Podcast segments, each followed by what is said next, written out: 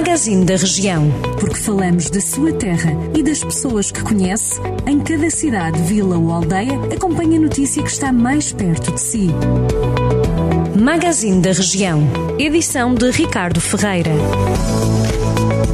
O Tribunal de Contas aprovou a empreitada de reabilitação e conversão parcial do edifício termal das Caldas de Aregos, em Rezende.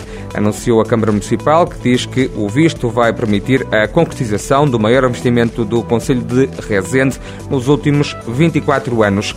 A obra, no valor de mais de 5,7 milhões de euros, já foi adjudicada ao empreiteiro e conta com apoio de fundos comunitários visando a reabilitação integral do edifício termal. O presidente da Câmara de Rezende, Garcês Trindade, revela que a obra vai para o terreno muito em breve.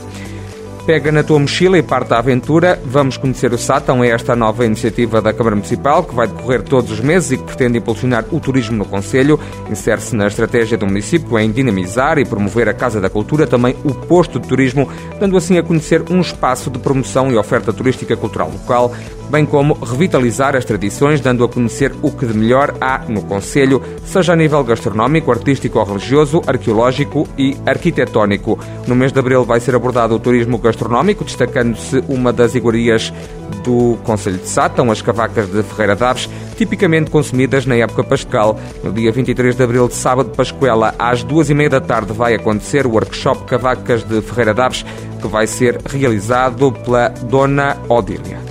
Para assinalar os 48 anos do 25 de Abril, que se comemoram já na próxima segunda-feira, o município de Pendono promove o concerto Palavra Liberdade, preconizado pela Orquestra Clássica do Centro, que vai ser dirigida pelo conceituado maestro Sérgio Alapon.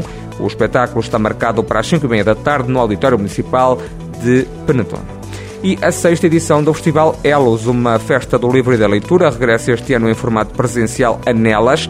O evento organizado pela rede de bibliotecas local e pelo município, Fundação Lapa do Lobo e agrupamentos de escolas de Nelas e de Canas Senhorim, tem como programação a presença de autores, apresentações teatrais e músico-literárias, oficina do Oscar e a oitava edição do concurso de leitura em voz alta.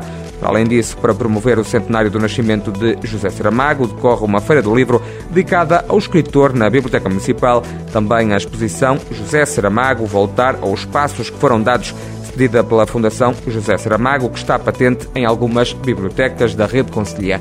Já sabe que estas e outras notícias da região de Viseu estão sempre ao seu dispor em jornaldocentro.pt.